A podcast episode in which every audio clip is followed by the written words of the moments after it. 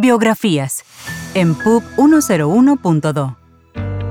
Ramón Francisco Sosa. Ramón Francisco Sosa Nolasco nace en el barrio San Miguel, en la calle Francisco Cerón de la capital dominicana, en el mes de octubre del año 1947. A continuación, una breve narrativa de su historia biográfica en el mundo de la publicidad. Este texto relata la experiencia de un inmigrante en la industria publicitaria durante 35 años, comenzando desde sus primeros trabajos en su país natal hasta su retiro en una empresa de seguros en Estados Unidos. A través de su relato, el protagonista muestra su pasión por su carrera y su dedicación a ofrecer lo mejor de sus conocimientos en cada trabajo. Además, destaca el impacto de una empresa en particular, John Rubicam, en su carrera y en su vida profesional. Ya había terminado el bachillerato en ciencias físicas y naturales. Corría el año 1965 y como todo bachiller recién graduado, tenía la fiebre de entrar a la universidad. Sin embargo, no tenía vocación para las carreras que estaban de moda en aquella época, tales como arquitectura, derecho, medicina, etc tenía ciertas inquietudes por el comercio, ya que mi padre fue un reconocido comerciante en la importación y exportación de productos como arroz, café y achiote, vija. Yo le ayudaba en mis tiempos libres. Era interesante, pero no era lo que quería hacer en la vida.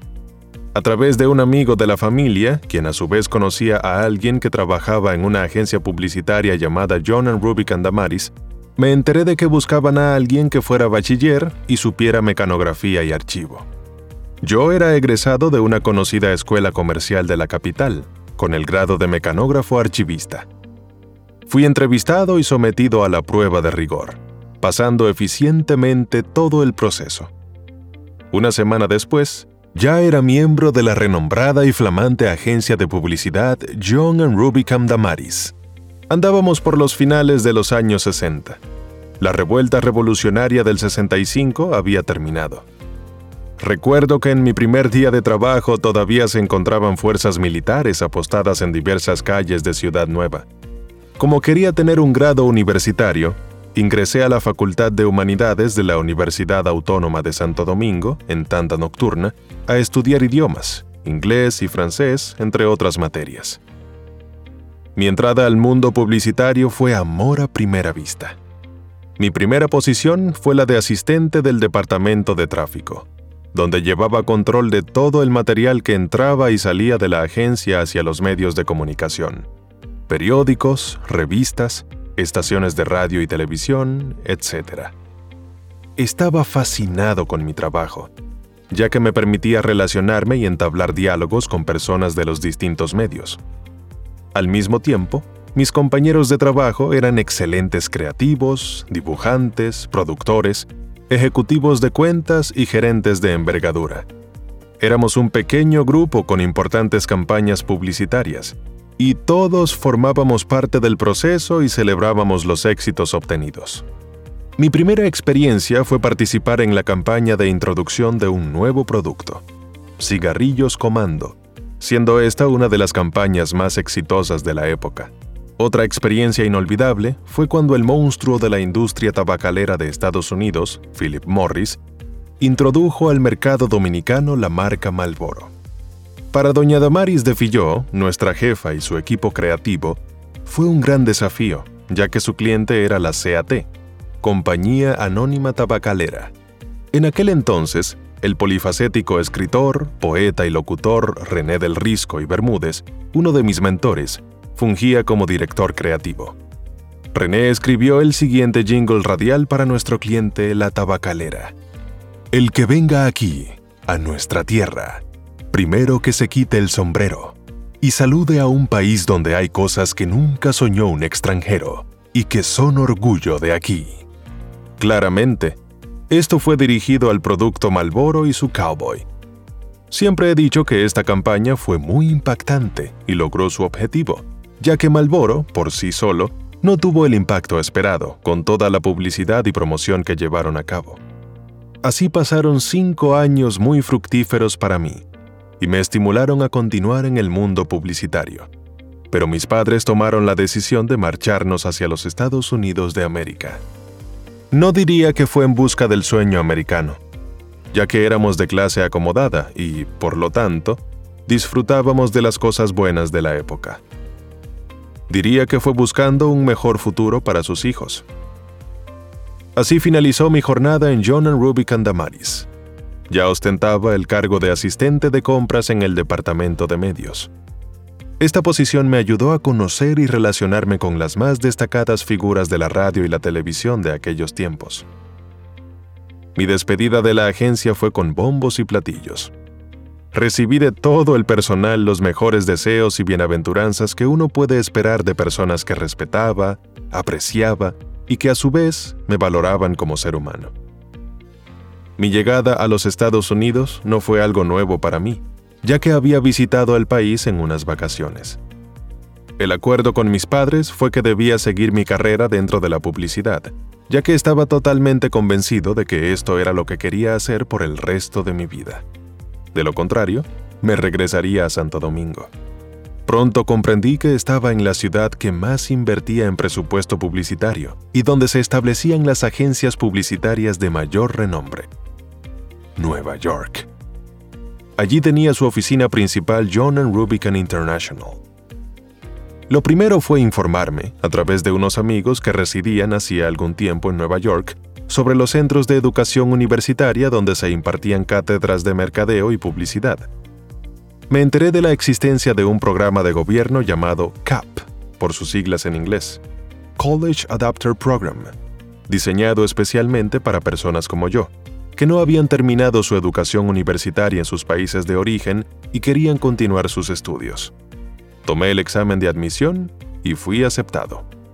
Este programa, que duraba un año, tenía como finalidad hacer un recuento de los estudios de bachillerato, ayudar y orientar al estudiante a escoger dentro del sistema educativo del estado de Nueva York de la City University of New York, llamada CUNY por sus siglas en inglés, el currículum más apropiado del centro educativo que escogiera el estudiante. Fui aceptado en el New City Tech College, NYCTC, donde elegí la carrera de mercadeo y publicidad terminando cuatro años después. Durante mi estancia en la universidad, participé en actividades extracurriculares como miembro de la American Marketing Society, AMS por sus siglas en inglés, con placa de reconocimiento por mis servicios prestados a la asociación.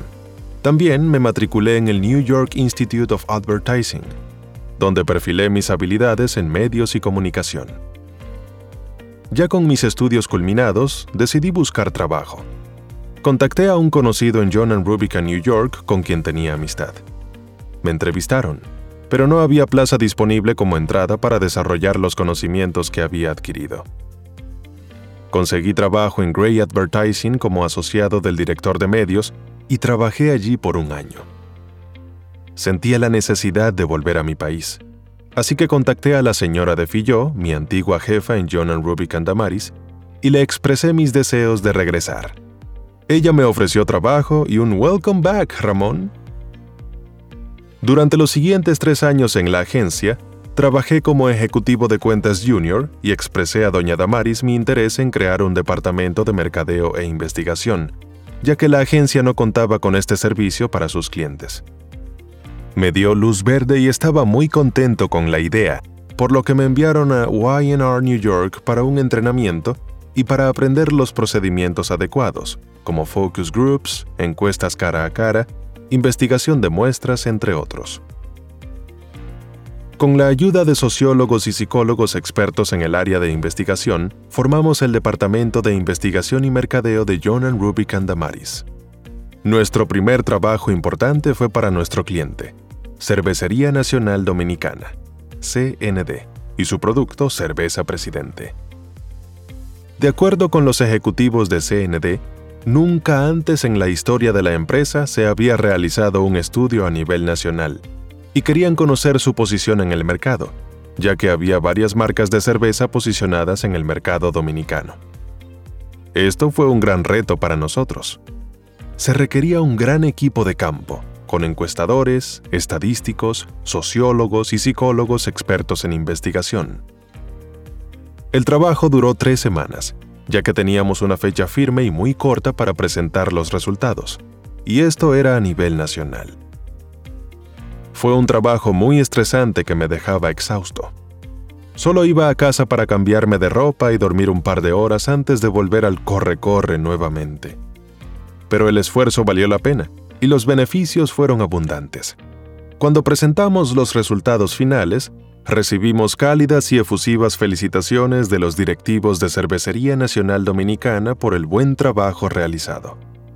Sin embargo, el ambiente y la camaradería de antes no eran los mismos, y lamentablemente tuve que renunciar a John and Ruby Candamaris. A través de un amigo, una agencia de publicidad recién fundada me contactó y me ofreció el puesto de ejecutivo de ventas y marketing, al cual acepté y trabajé durante alrededor de un año.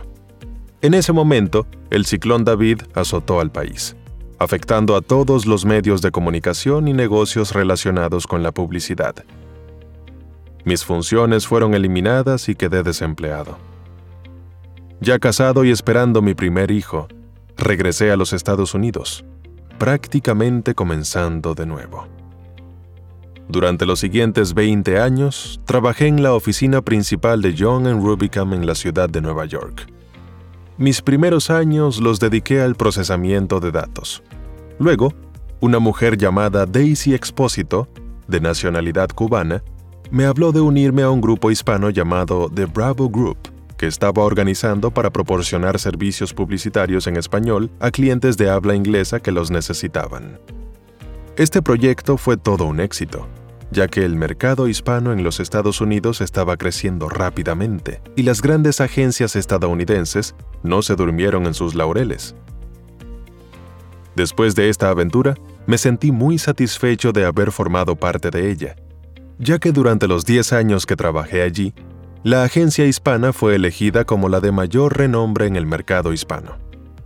Terminé mi tiempo en John Rubicam, New York, siendo parte del grupo que manejaba la cuenta publicitaria del Ejército de los Estados Unidos, con sus siglas en inglés USA Army.